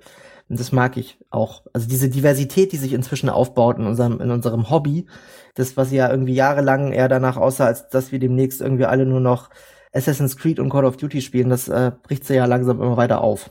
Ich bin auch gespannt, wie das funktioniert. Das ist ja ein historisches Setting, das die da abliefern. Das heißt, in der Spielwelt passieren Dinge, die kann der Spieler einfach nicht beeinflussen. Man ist da irgendwie weg von diesem God-Mode, der in, in, Games halt normalerweise drin ist und halt auch gerade in Fantasy-Games, dass man die ganze Welt als Einzeltäter retten muss. Äh, sondern da spielt man halt irgendwie das, man ist irgendwie das kleine Rädchen in der Geschichte äh, und spielt mehr oder weniger seine eigene persönliche Story deshalb. Ähm, das ist etwas, auf das ich mich auch ganz gut freue. Ganz gut freue. Was für ein großartiges Deutsch. Mhm. Könnte von mir sein. Naja, was kommt noch? Äh, wir haben schon über Games gesprochen, wo es um Entscheidungen und um, um verschiedenste ja. Entscheidungsströme ja. geht. Und da kommt natürlich etwas von einem Team, das das in den letzten Jahren am großartigsten umgesetzt hat, nämlich von Don't Not, äh, also den Entwicklern von Life is Strange. Life is Strange, keine Ahnung, wer es nicht großartig findet, aber der hat ein Problem mit mir. Äh, okay. Äh, und ich hoffe, dass die dieses Vampir-Setting in, äh, eben in dieser Hinsicht ganz gut ausnutzen können, dass das Vampire ihr ja. neues Spiel eben bedient. Was ich cool an Vampire finde, ist, dass sie ähm, äh, das, das zentrale Entscheidungselement in dem ganzen Ablauf ist ja, äh, du bist Vampir und äh, damit du überleben kannst, musst du Menschen umbringen. Und äh, sie sagen, dass jeder Mord, den du äh, aufgrund deines Vampirtums äh, umsetzen musst, äh, harte Einschnitte auf die Spielwelt hat. Und ich glaube, das stelle ich mir persönlich ganz interessant vor in dem Moment, wo du jemanden umbringen musst, den du umbringen musst, weil du sonst selber stirbst und nicht und keine Wa Wahlmöglichkeiten mehr hast. Genau, du musst eigentlich mehr oder weniger äh, das persönliche kleinere Übel wählen. Äh, irgendwie ist es ja so, wie das ist, äh, ich weiß nicht, ob du es kennst, es gab vor kurzem oder vor zwei, drei Jahren war es äh, ein kleines Indie-Game namens Postmortem. Äh, und da hat man eben genau dieses Konzept auf einem kleinen Raum gespielt. Da bist du halt äh, der Sensenmann gewesen und bist auf einer Party in einem fiktiven 18. Jahrhundert Land gewesen, wo die großen, wo die Eliten dieses Landes halt anwesend waren. Einen von denen hast du halt quasi mitnehmen müssen in das Reich der Toten und hast dann quasi mit allen Leuten dort gesprochen, ihre Ansichten, ihre politischen Ansichten kennengelernt und dann hat sich das, wenn du genommen hast, auf den weiteren Verlauf dieser, dieser Welt ausgewirkt. Und circa so scheint mir Vampire auch zu funktionieren, aber halt in einem viel größeren Maßstab. Bin gespannt, ob, auch, ob das auch in irgendeiner Form politisch wird. Das würde mich auch interessieren, ja. Es sieht auch gut aus. Es ist jetzt nicht so, dass es total äh, high-polished ist, aber es sieht sehr, sehr nett und ansprechend aus. Die Entwickler können Geschichten erzählen, das haben sie bewiesen mit, mit Life is Strange. Ich find's, äh, ja, ich find's interessant, steht auch auf meiner To-Buy, To-To-Spiel-Liste, wie auch immer man das nennen möchte. Ich hoffe, sie kriegen die Kämpfe gut hin. Äh, ja. Das, ich meine, das Spiel schaut ein bisschen aus wie ein anderes Vampirspiel, das ich sehr geliebt habe, nämlich Vampire the Masquerade Redemption. Das ist mittlerweile wahrscheinlich 15 Jahre her. Äh, dass das erschienen ist. Ne? Ja. Ich würde jetzt sagen 2004 aus, aus der Hüfte geschossen. Ja, ich glaube so 2, 3, 2, 4, es war unfassbar verbuggt. Ich glaube, richtig spielen konnte man es erst ein Jahr später. Ja. Oder war das sogar noch älter? War das vielleicht gleichzeitig mit Diablo? Egal. Äh, nee, nee, das Diablo 2. Es, es, es, der Witz war ja, es war ja auf dieser Source Engine, Engine von, ha von Na, Valve du meinst, basiert. Du meinst Bloodlines. Äh, so. das war dann der im selben, also Vampire the Masquerade ist ja ein Rollenspiel, ein Pen and Paper Rollenspiel. Ja. Und da gab es eben zuerst Redemption und ich glaube, das ist gleichzeitig mit Diablo 2 erschienen, so 99, 2000 oder so. Jetzt wenn okay, ich so drüber. Ist noch, äh, noch älter. Ja, Aber ich habe es halt sehr cool gefunden. Das war ein sehr gutes Spiel und äh, auf den ersten Blick hat Vampire jetzt eben relativ ähnlich ausgesehen für mich. Nur, dass ich jetzt äh, vorhin noch ein paar Kampfszenen gesehen habe und die haben ein bisschen generisch ausgeschaut. Also ich hoffe, das kriegen sie noch ein bisschen besser hin. Ja, das stimmt, ja, das könnte natürlich ein Problem werden. Ähm, ja, sonst äh, gab es noch Dishonored 2. Yes, yes, Dishonored 2, das wird cool. Ja. Ähm, das, was soll man drüber erzählen? Das ist halt die Fortsetzung von Dishonored in einer, ich glaube, was weiß ich, ein paar Jahrzehnte später. Äh, ja. wird mehrere spielbare Charaktere geben. Das ja, Setting, zwei. ja, nämlich ein Mann und eine Frau. Äh, ja. Äh, ich will nicht zu viel spoilern eigentlich. Ähm, das Setting verlegt sich ein bisschen in eine andere Stadt, die auch optisch ganz anders daherkommt. Äh, und ansonsten wird das, glaube ich, relativ ähnlich zu spielen sein. Ähm, ja. Das muss man auch nicht groß verändern. Also Dishonored, ich habe es erst vor kurzem wirklich gespielt, äh, vor ein paar Monaten habe ich es mir dann gekauft und endlich nachgespielt, was ich damals verpasst habe. Und ich finde super. Ja, das ist wie Deus Ex 1 damals gewesen ist. Und das ja. ist vom Spielen her, habe ich es immer noch am liebsten von allen Deus Ex-Teilen. Ja, ich, was Einzige, was sie, was sie ein äh, bisschen besser hinkriegen muss, ist das Balancing, weil ich hatte bei Dishonored immer äh, so ein bisschen das, äh, es, die, es gab nicht so eine Lernkurve so richtig. Es gab teilweise sogar Levels, die später waren, die leichter waren als Levels, die vorher waren und so. Das war ein bisschen, das fand ich manchmal ein bisschen schwierig. Aber ansonsten freue ich mich da auch tierisch drauf. Ich finde die, das, dieses Steampunk-Setting ist sehr ansprechend. Das Spielprinzip ist super. Kann man machen, ne? Kann man. Äh, jetzt, wo ich es gerade gesagt habe, wir haben es gar nicht auf der Liste, aber ich habe es fast vergessen. Deus Ex, das neue. Ähm, ja, ja. Fixt, fixt mich auch wieder gewaltig an, weil das hat einfach die, das hat einfach die Storyline. Das, von allen etablierten Gaming-Universen ist das das, das mich mit einem einfachen Trailer schon wieder reinziehen kann, weil mich einfach die Story sowas interessiert und diese, diese ganzen Fragen, die dahinter stecken. Äh, auf das bin, bin, ich, auch, ja. bin ich schon super, sehr gespannt. Super gespannt. Sah auch jetzt, äh, was ich gesehen habe, so Gameplay-mäßig sah das auch äh, super aus. Also sogar noch, noch mal eine Schippe besser als der, als der ähm, Vorgänger. Human Revolution. Ja, sie haben zumindest auch aus diesen ganzen Fehlern, glaube ich, endlich gelernt und man muss jetzt nicht plötzlich dann Leute töten oder, oder die ganze Zeit auf Stealth spielen und dann hat man plötzlich einen Bossfight, wo man nicht ohne große, schwere Waffen auskommen kann. Ja. Äh, äh, diese Dinge werden sie, glaube ich, kein zweites Mal machen und nee. weil das war doch, äh, ja, das macht mich guter Dinge. Also da kann mich, nicht viel schief gehen, glaube ich. Mich auch total. Also ich bin da auch, ähm, bin da auch sehr, ich war vom ersten Teil sehr angetan. Ich habe den damals äh, quasi im Fiebertraum durchgesuchtet. Ähm, ja, also ich bin, bin gespannt darauf. Ähm, wo wir jetzt wieder bei einem nächsten Titel sind, ein bisschen kleiner, ähm, kommt für Xbox One und für den PC, nennt sich We Happy Few. Und ähm, ich äh, verspreche mir davon einiges. Es sieht sehr, sehr, sehr. Erklär mal kurz mal, was es ist vielleicht, ja? ja das wird nicht jeder kennen. Ähm. Äh, es sieht so, äh, es ist halt auch wieder so ein, so ein Steampunk-Szenario. Es sieht so ein bisschen aus wie Bioshock Infinite von, von, den, von der Charakter, äh, ja, von der Charakterzeichnung und so weiter. Und es geht ähm, prinzipiell darum, es ist ähm, viktorianisches England. Ähm, und äh, der Großteil der Bevölkerung oder die komplette Bevölkerung ist eigentlich von einer Droge abhängig, die nennt sich Joy. Und es spielt sich so ein bisschen wie eine Art Action-Adventure aus der Ego-Sicht. Also deswegen erinnert es mich auch so ein bisschen an Bioshock natürlich. Ähm, und man spielt einen Charakter, der in der Zensurbehörde arbeitet und der zensiert quasi Zeitschriften oder beziehungsweise ähm, Nachrichten, die in der Tageszeitung erscheinen. Ähm, und ähm, ja, der wird irgendwann nicht mehr so abhängig von dieser Droge und äh, sieht die Spielwelt so, wie sie ist, oder beziehungsweise die Welt so, wie sie ist. Und äh, wird dann quasi von denen, die noch auf dieser Droge sind, verfolgt. So ist zumindest äh, das, was ich bis jetzt gesehen hat, lässt diesen Eindruck darauf hin. Ja, ich glaube, das Ziel ist mehr oder weniger, ich, ich habe es jetzt bei der E3 nicht mitbekommen, dass das dort präsentiert worden ist, aber bin vor ein paar Monaten drüber gestolpert. Das Ziel ist ja mehr oder weniger aus dieser Stadt rauszukommen, oder? Ja. Ja, und äh, dazu musst du eben im, in der Öffentlichkeit mehr oder weniger so agieren, als wäre alles in Ordnung. Ja. Äh, dich mehr oder weniger dadurch äh, verstecken, dass du halt wirkst wie ein, äh, wie ein Beeinflusster und halt äh, Rätsel oder Wege lösen, um aus dieser Stadt rauszukommen. Da bin ich gespannt, wie das ist. Es hat mich an etwas erinnert, das mir jetzt gerade nicht einfällt, wie es heißt. Ähm, ein Spiel, äh, äh, ist auch ein britisches Spiel von, vom Rock, von einem Rock Paper Shotgun Autor mitentwickelt. Ähm, das auch, es ist, glaube ich, ja in dem Fall auch so ein bisschen roguelike. Ich glaube, die Stadt wird zufallsgeneriert mhm. bei jedem Durchgang. Ja. Äh, ja, und daran, ja, wenn ich jetzt wieder das Spiel, wenn ich jetzt überlegen würde, was das Spiel war, was ich meine, ähm, Dreck, ist egal, ist egal. Ich schreibe es in die Show Notes. Mir fällt's auch nicht ein. Äh, Big Robot Games haben sie, glaube ich, geheißen. Die, die, Entwickler. Das ist blöd, dass mir das Spiel nicht einfällt, aber die Entwickler schon. Egal. Ja, ähm, also mich interessiert, also das ist halt auch so ein klassisches Horrorszenario, ne? Äh, gibt's ja in sich Horrorfilmen aus, äh, wird das, wird so eine Art Szenario verwurstet, wo sich dann, ähm, ne, ich, wie, wie heißt der John Carpenter Klassiker, äh, They Live, sie sind unter uns oder so heißt der, glaube ich, auf Deutsch. Ähm, oder auch die Kinder des Zorns und so, das sind halt so typische, so, ne, diese, diese beklemmenden ähm, Verfolgungswahn-Szenarien. Das finde ich ist, äh, ist ein total unbequemes Szenario, aber ich finde die Idee dahinter ist super. Also auf jeden Fall sollte man das spielen.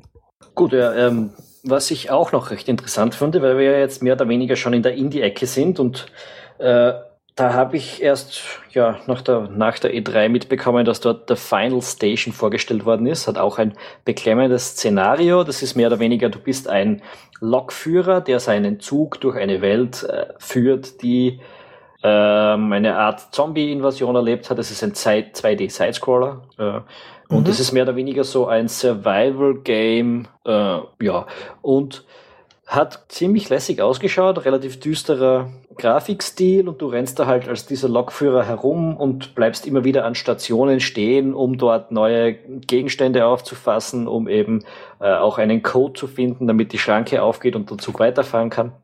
Äh, und so funktioniert das, da nimmst du halt immer wieder Passagiere mit, die du dann am Leben halten musst äh, was aber nicht ganz so leicht ist, weil natürlich Ressourcenknappheit und, und, und, äh, wo es auch ein paar ja, vielleicht moralische Entscheidungen geben wird, hat auch super lässig ausgeschaut. So ein kleines Spiel, nehme an, dass das kein Vollpreis Vollpreistitel wird, aber ähm, etwas, das man sich vielleicht anschauen sollte. The Final Station. Wo wir gerade bei Survival Games sind, äh, es gibt auch noch so auch ein kleiner Indie-Titel, heißt Overland.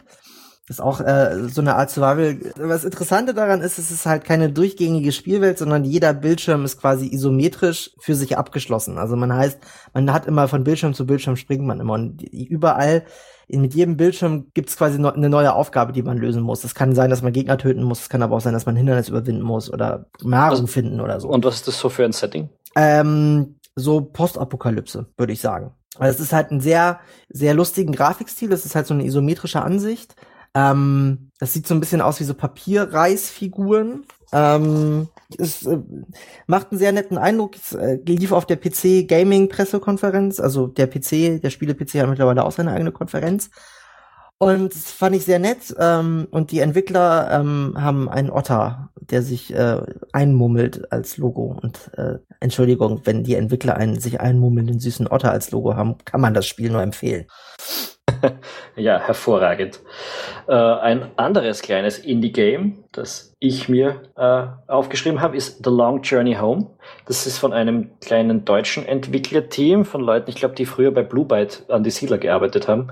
Ähm, und es ist mehr oder weniger so eine Art Faster than Light gemischt mit ein bisschen, mh, mm, mit ein paar anderen Elementen. Sagen wir es einfach so. Du hast halt diese, dieses Roguelike-Element, äh, wo du, Roguelike-Element, wo du von einem Startpunkt äh, über Galaxien zu einem Endpunkt kommen musst. Das ist eben von weit weg wieder zurück zur Erde. kannst dabei Planeten besuchen. Das mm, ist mit einem kleinen 2D-Spiel, wird das meistens abgehandelt, wo man, wo man mit einem äh, Lunar Lander herumhüpft und Gegenstände aufglaubt und, und, und, und. Kommt dann halt gelegentlich auch in Kämpfe und ja, alles ist irgendwie schaut ganz rund aus. Und was es halt Besonderes im Vergleich zu Faster Than Light hat, äh, ist, dass sehr viel Diplomatie drinnen steckt. Das heißt, es gibt gewisse Fraktionen von Aliens, äh, auf die man trifft und mit denen kann man sich dann gut verstehen oder auch nicht, was dann äh, Auswirkungen drauf hat, welche Jump Gates man vielleicht benutzen kann und äh, oder welche Quests man bekommt und so weiter und so fort.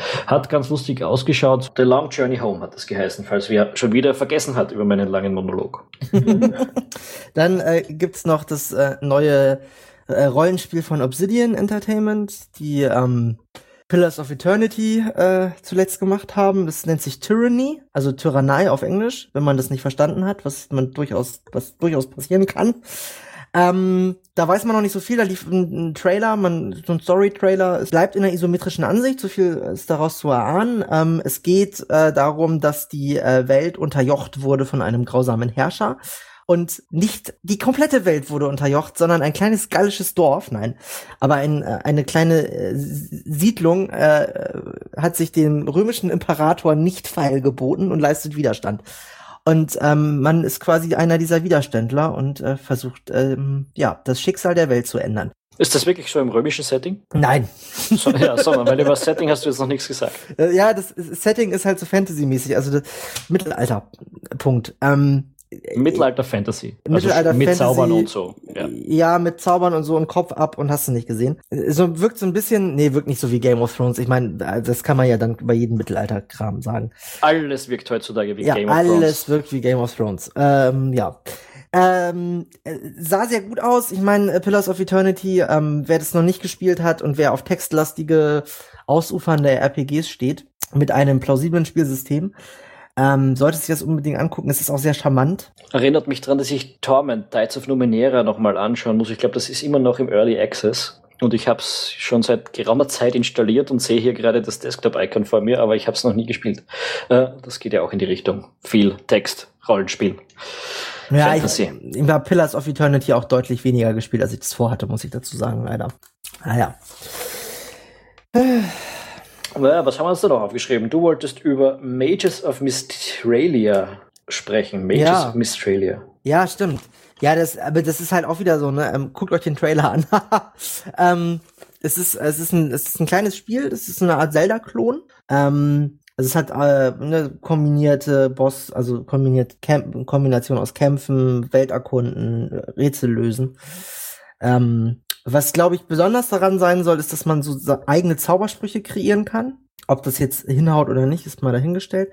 Es hat ein sehr, wie ich fand, sehr süßes äh, Art-Design, also sehr ansprechend, sehr charmant. Und ich meine, Zelda geht immer. Also klar, Zelda-Klone gibt's mittlerweile wie Sand am Meer, aber wenn äh, gute Zelda-Klone gibt's schon wieder deutlich weniger. Ähm, und ich finde, diese Mischung geht immer. Das ist für mich so ein, das ist so wie äh, Super Metroid kann ich auch immer wieder spielen. Also das ist einfach für mich ähm, als Nintendo sozialisierter Gamer ist es einfach immer wieder schön, wenn sowas kommt. Ja, ich habe noch, ich habe noch Gwent. Ah ja, dieses Witcher-Kartenspiel. Genau, das äh, ursprünglich in äh, Europa Gwent heißt, aber weil es in Amerika Gwent heißt, heißt es jetzt überall Gwent. ähm, es wird Free-to-Play, es wird ein Kartenspiel im, im Stile von von äh, x anderen Kartenspielen, die es da gibt. Ähm, ja, mir fällt gerade der Titel von Blizzards Free-to-Play-Kartenspiel nicht auf. Hearthstone. Hearth- Hearthstone, Entschuldigung. So. Ja, habe ich auch nicht gespielt. so in der Richtung wird es wohl irgendwie sein und ähm, es soll irgendwie eine Storyline auch haben, irgendwie verschiedene Storylines, wahrscheinlich auch Sachen, die man dann dazu kaufen kann und so.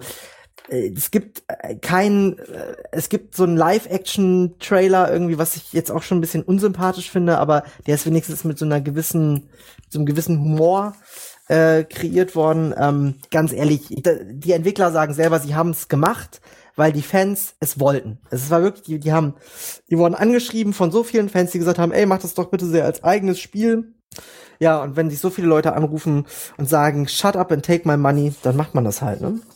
Ähm, sonst, Ich habe noch was. ja, super. South Park.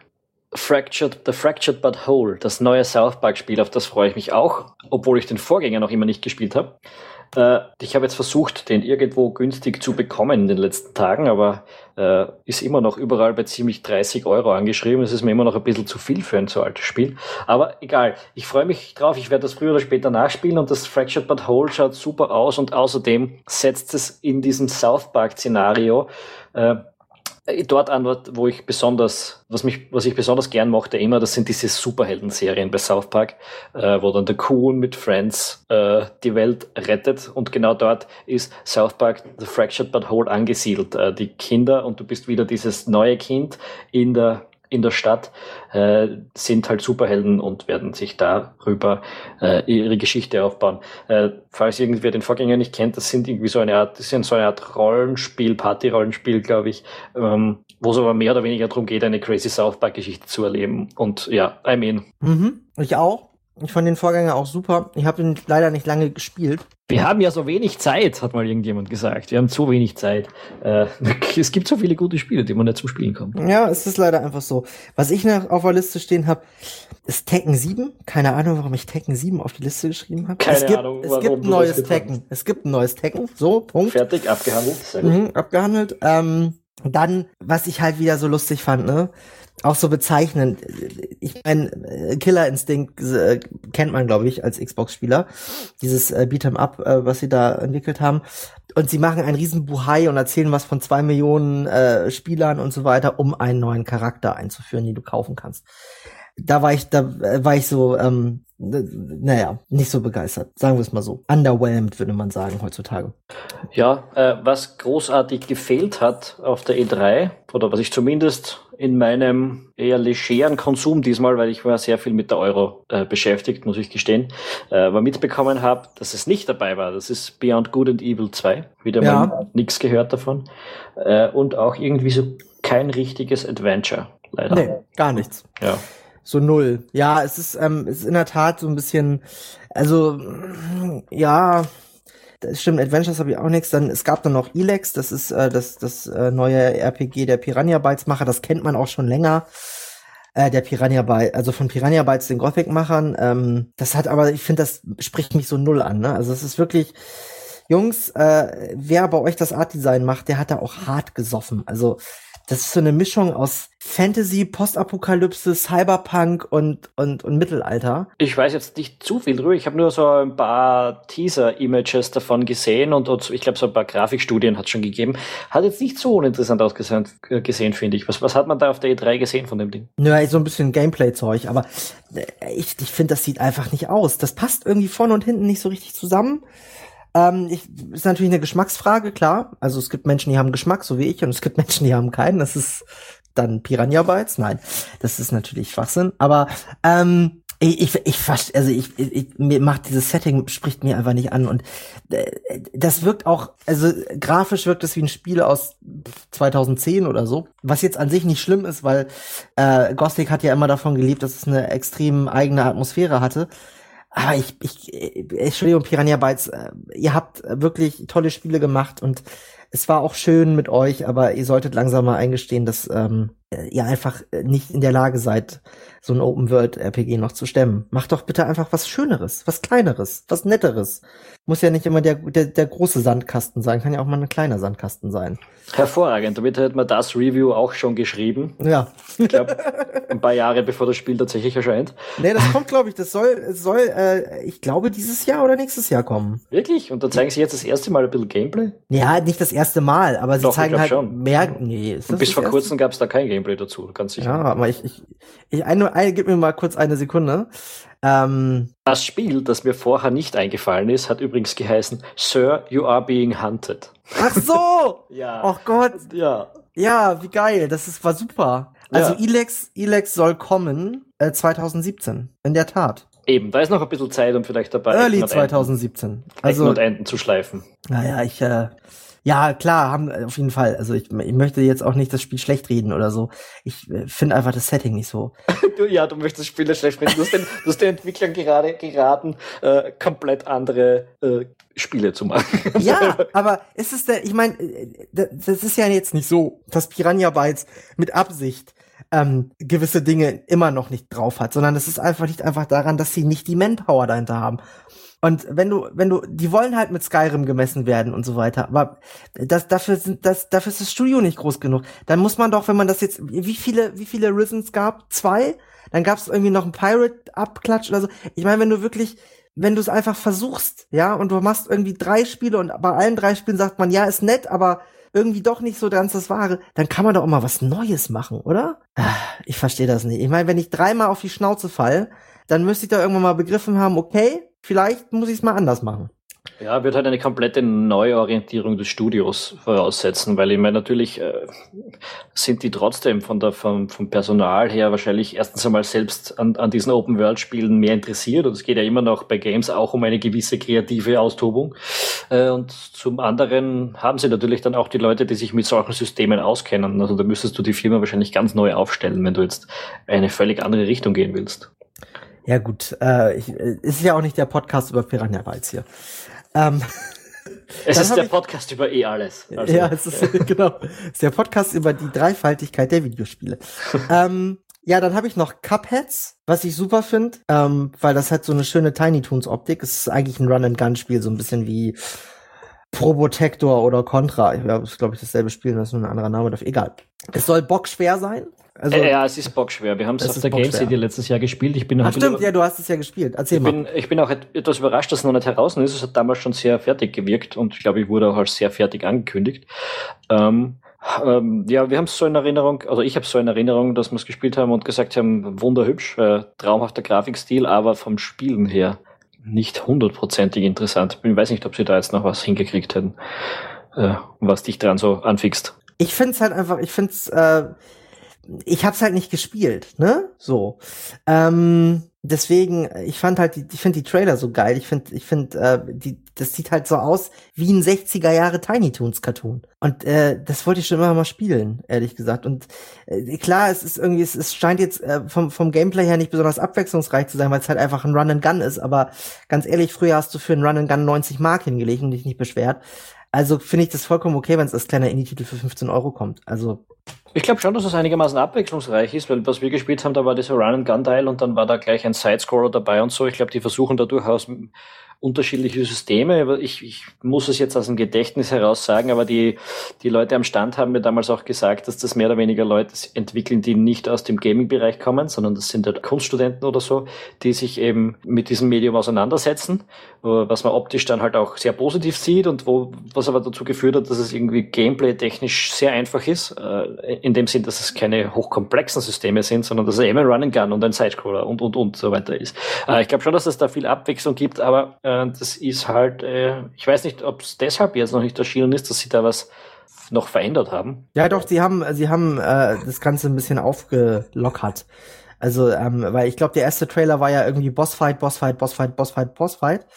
Ähm, und ich glaube, sie haben das ein bisschen, ein bisschen, äh, das, das Universum ein bisschen erweitert, das Spieluniversum. Ähm, deswegen haben sie es nochmal verschoben. Das ist so meine Info dazu. Ja, wir haben es einfach jedenfalls als, als, als sehr hübsch. Äh, genau. Ich glaube, glaub, Klaus hat es damals bei uns eh im Pre wir haben, glaube ich, ein Preview auf Rebella.t dazu. Äh, und da steht eh drin, was wir davon gehalten haben damals. Lest euch das Preview durch. Dann äh, für mich als alten It-Software-Fan ne, wurde ein neues Quake angekündigt. Ja, ich weiß, das juckt dich jetzt nicht die Bohne, ne? Es ist auch leider nicht das, was man gerne hätte. Es ist, es, ich muss es ja wieder, ich muss jetzt wieder anfangen und äh, wieder schlechte Laune verbreiten. Aber es ist ein Hero-Shooter. Quake ist ein Hero-Shooter. Es ist, es ist geplant als Hero-Shooter und wenn einem das nicht schon derbe auf die Nüsse ging, dann, es wird entwickelt von Saber Interactive. Und Saber Interactive haben das wunderbar bugfreie, bis heute perfekt ausbalancierte, niemals abstürzende, für jeden Xbox One-Käufer ultimative die Halo Legendary Edition entwickelt. Um es mit anderen Worten zu, ja, um es mit anderen Worten zu sagen, sie haben Software entwickelt, die den Teufel repräsentiert. Ähm, ja, deswegen äh, interessiert es mich jetzt auch nicht mehr, die Bohne. Ich werde kein Wort mehr darüber verlieren. Jetzt auf der äh, Bethesda, ähm, ihr wisst schon, dass Quake geil war, weil es ein fetter, schneller Arena-Shooter war, wo es auf Skill ankam. Aber hey, ich weiß, man kann das vergessen. Quake 3 kam vor Un Unzeiten raus. Es ist eh keiner mehr von den Leuten da, die früher da was zu sagen hatten. Doch, ich glaube, Tom Willits ist noch da oder so, aber Wayne. Übrigens, worüber auch kein Wort verloren wurde, Half-Life 3. Existiert es wirklich? Fragezeichen. Ja. Ja, ich, ich, äh, hat Valve überhaupt noch Leute, die Spiele programmieren? Ja, ich glaube, offiziell wird an Half-Life 3 noch gearbeitet. Und äh, das genügt mir ja an sich auch, wenn ich weiß, dass es kommt. Also es wäre nur mal schön ein Lebenszeichen, ein glaubwürdiges Lebenszeichen mitzukriegen. Äh, weil ja, Half-Life war immer geil. Total. Und, und, ich hoffe, dass es auch der dritte Teil wird. Ich erwarte mir da keine Revolution oder so, sondern einfach wieder mal einen echt guten Story-Shooter in einem Setting, das andere Leute so nicht zusammenbringen. Also ich hatte ja so eine Liste gemacht mir vor dieser Messe ja, ich mache mir manchmal Listen, so wie ich mir auch für diesen Podcast Listen gemacht habe, damit ich auch ja jedes Spiel bespreche, was ich besprechen wollte. Der listige Konrad. Der listige Konrad, genau. Und was ich, also was mir komplett gefehlt hat, Rockstar. Von Rockstar kam nix, keine Ankündigung, gar nichts. Also es ist so, als ob die irgendwie immer noch GTA 5 online machen würden. Das ähm, machen sie ja auch. Das war ja, ganz kurz vor der, ganz kurz vor der E3 haben sie da einen neuen Modus oder so irgendwie angekündigt. Ja. Ist ja gut, dass sie das pflegen und so. Ich meine, die Community ist ja auch äh, noch immer noch strong on it. Ähm, aber ich, äh, wo ist denn äh, Red Dead Redemption 2? Wo ist, äh, weiß ich auch nicht, also, wo ist das? Ich will das jetzt endlich, ich will ein Max Payne 4 vielleicht, oder, ich will ja nur, ich will, ich will jetzt mal Fortsetzungen, ihr Spacken. Ich meine, Red Dead Redemption 2 als, ähm, hier, das ist noch ein Titel, der angekündigt worden ist, PlayStation 4 exklusiv. Das ist äh, Days Gone, das ist auch so Postapokalypse, Third Party, äh, Third Person Action äh, Bike Adventure irgendwie, wo du auf Harleys durch die Gegend fährst und vor Mutierten fliehen musst. Da dachte ich so geil, jetzt kommt Red Dead Redemption 2, aber halt in einem anderen Setting. Nein. Das heißt immer nur Days Gone und ist von einem anderen Hersteller. Also äh, Rockstar hat mir auch komplett gefehlt. Ähm, ja, Nintendo hat äh, bis auf Pokémon und Zelda auch nichts gezeigt. Wobei, ich muss sagen, äh, wenn ein Entwickler komplett fehlt, ist das ja vielleicht auch gut. Weil das heißt, er hat was anderes zu tun. Das heißt, er arbeitet gerade an irgendetwas und das kommt dann vielleicht irgendwie. Also, äh, wenn so ein großes Team wie eben das GTA-Team nichts ankündigt, heißt das, dass sie an etwas arbeiten. Ja, das GTA, kann man positiv G sehen. GTA 6. Ja. ja, bin ich vollkommen zufrieden damit. Äh, ist völlig okay für mich, wenn das GTA 6 ist. Ich habe GTA 5 als so dermaßen großartig empfunden, nachdem ich GTA über lange Zeit nicht mehr besonders interessiert verfolgt habe. Aber GTA 5 war dermaßen super. Äh, ich würde das ganz gerne einfach weiter fortgesetzt sehen. Ja, aber Red Dead Redemption ist auch super. Also, egal, es ist ja, es ist ja, ähm, wir werden ja sehen, was passiert. Auf der Games Convention wird eh nichts angekündigt. Das können wir ja schon mal aber, aber wenn wir schon über GTA reden, äh, äh, um ein äh, hinzuzufügen, Watch Dogs 2, ne?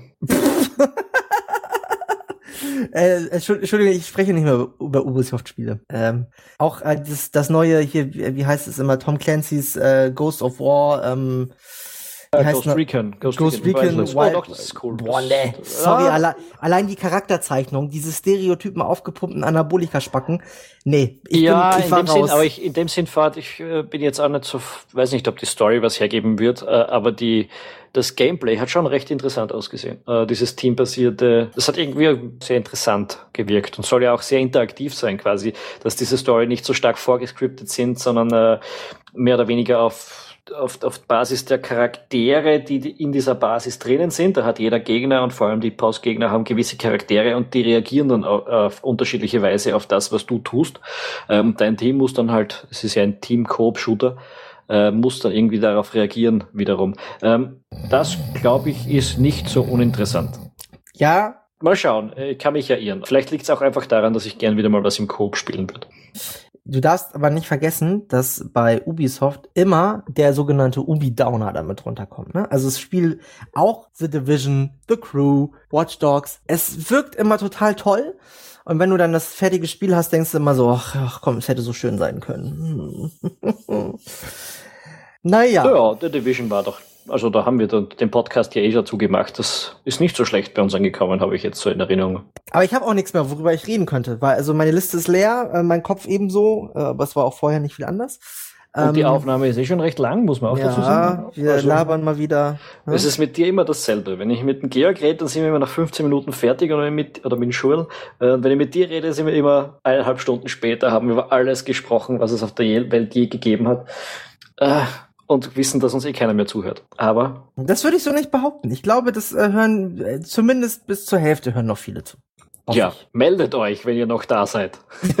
Irgendeinen Kommentar auf Rebella.t ja. im Kommentarfeld, wenn jetzt irgendwer noch da ist. Naja, ja. aber ich verpacke ja auch immer den, den so, so, so einen kleinen, so eine kleine Meckerei mache ich ja auch gerne am Ende nochmal, ne? Also Dementsprechend, äh, wenn sich die Leute darüber nicht aufregen, wissen wir, sie haben nicht bis zum Ende gehört. Ja, ich muss sagen, die Meckereien haben wir diesmal schon von Anfang an drin. ja, aber wir, also ne, es gibt ja genug Piranha Bytes Jünger da draußen. Ich erwarte einen vollen Postkasten. Ich sag's nochmal, Todesdrohungen bitte an king-ernie auf Twitter. Oder eben in den Rebell-Kommentarfeldern. Ja. Genau. Gut, äh, ich glaube, es passt eh gerade. Es ist eine halbe Stunde bis zum nächsten Europameisterschaftsspiel. Äh, ja. Dann kann ich mich jetzt drum kümmern, meine Chips vorzubereiten. Mhm. Äh, ich sag mal danke, dass ihr zugehört habt. Äh, diese kleine Sendung über die E3 äh, war mehr oder weniger mal wieder ein kleiner Happen von uns, nachdem es doch einige Zeit ruhig war. Wir geloben Besserung und werden es nicht halten können. Äh, aber danke fürs Zuhören. Empfehlt uns unbedingt weiter. Drückt unbedingt hier auf Abonnieren, wenn das irgendwo auf dieser Seite steht. auf die ihr oh gerade seid. und ja, bis zum nächsten Mal, hätte ich gesagt. Ja, adios, amigos. Haha.